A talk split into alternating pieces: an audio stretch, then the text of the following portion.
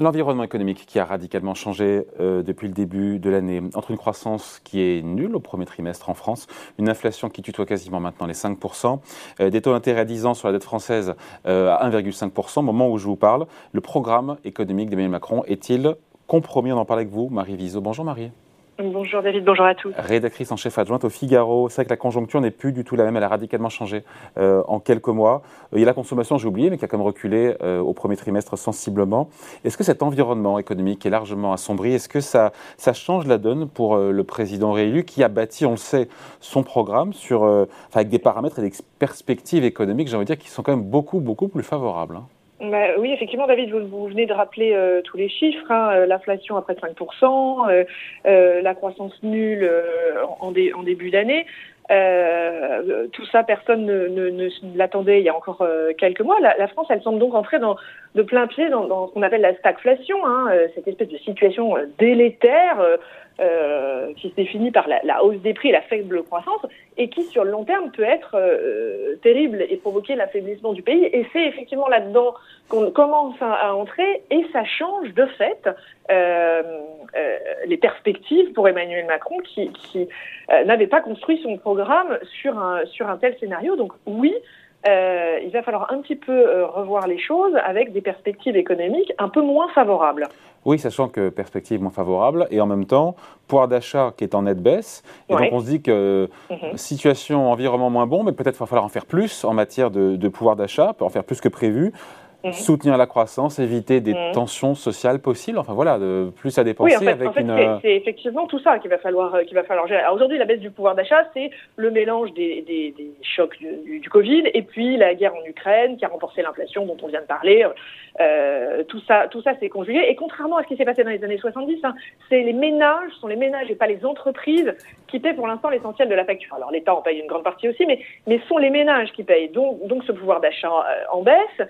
Euh, euh, les prix de l'essence, mais maintenant les services aussi, l'alimentation, euh, euh, tout ça, tout ça plombe la confiance des ménages qui consomment moins. Vous avez pareil donné les chiffres, la conso des ménages s'effondre. Bon voilà, donc il va falloir remettre un, peu la main à la poche, plus que ce qui était prévu, plus que ce qui a déjà été fait. Et d'ailleurs, l'exécutif euh, nouvellement élu mais pas encore euh, constitué, enfin l'administration est déjà en train de travailler un collectif budgétaire pour cet été.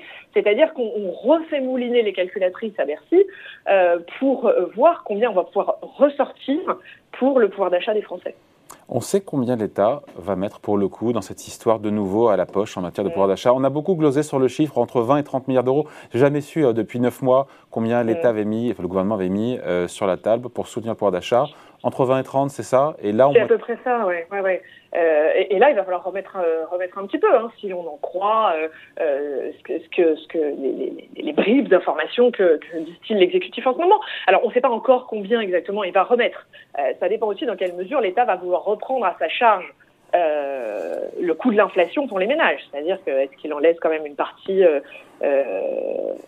non pas aux caisses de l'État, euh, mais, euh, mais au marché. Euh, mais bon, voilà, il faut soutenir l'activité, vous l'avez dit, il faut limiter les tensions sociales. donc, il va multiplier les gestes en faveur du pouvoir d'achat. Alors, il y a des économistes qui ont fait des petits calculs, qui parlent de 9 à 10 milliards d'euros de mesures institutionnelles qui pourraient venir soutenir le revenu disponible. Mais voilà, tout ça est encore...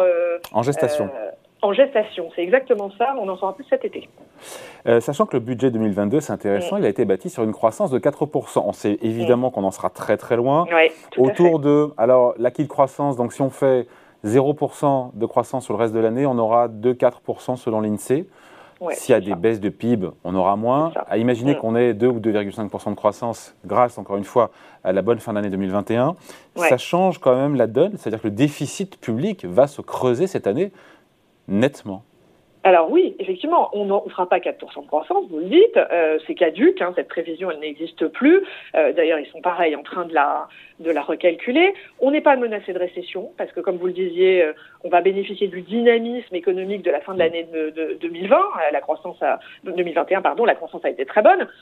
mais moins de croissance que prévu, que prévu c'est moins de recettes, c'est moins de rentrées fiscales que ce qui était anticipé. Alors on espérait un déficit à, moins de 5%, cette, ah, ouais, ne dépassant pas 5% cette année, bon, évidemment, ce sera plus. Ah bah oui. Ce sera inévitablement plus.